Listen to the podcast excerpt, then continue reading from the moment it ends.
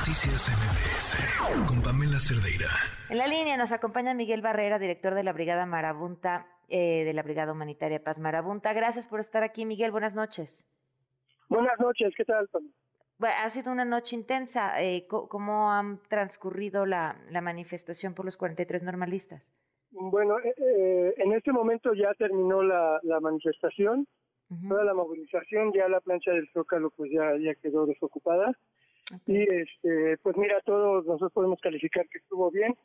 Solo un incidente en 5 de mayo, ¿no? Pero fuera de eso, la verdad es que todo muy bien.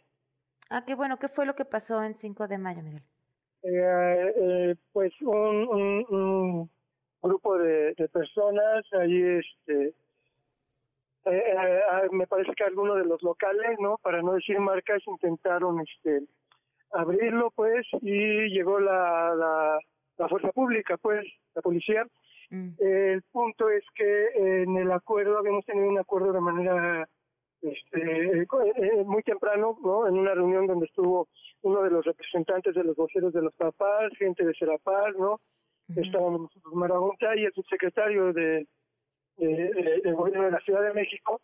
El acuerdo era que no iba a haber este, presencia policíaca, ¿no? Entonces, el, el, este, el tema fue que eh, entró la policía, yo no entró con el ánimo, o bueno, con este, este acuerdo que era solamente contener, sino sí a responder, ¿no? En, agresiones. Eh, hubo lesionados, de hecho una compañera de la brigada, la subdirectora, tiene una lesión porque la policía regresó una lata de aerosol y, le abrieron en la barbilla.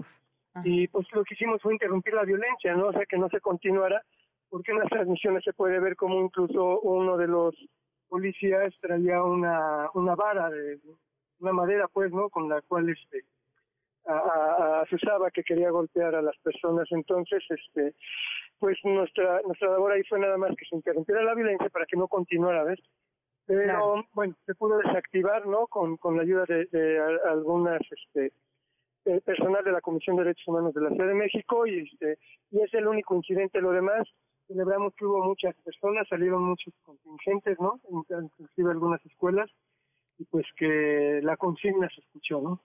Claro, pues Miguel, muchísimas gracias por tomarnos la llamada.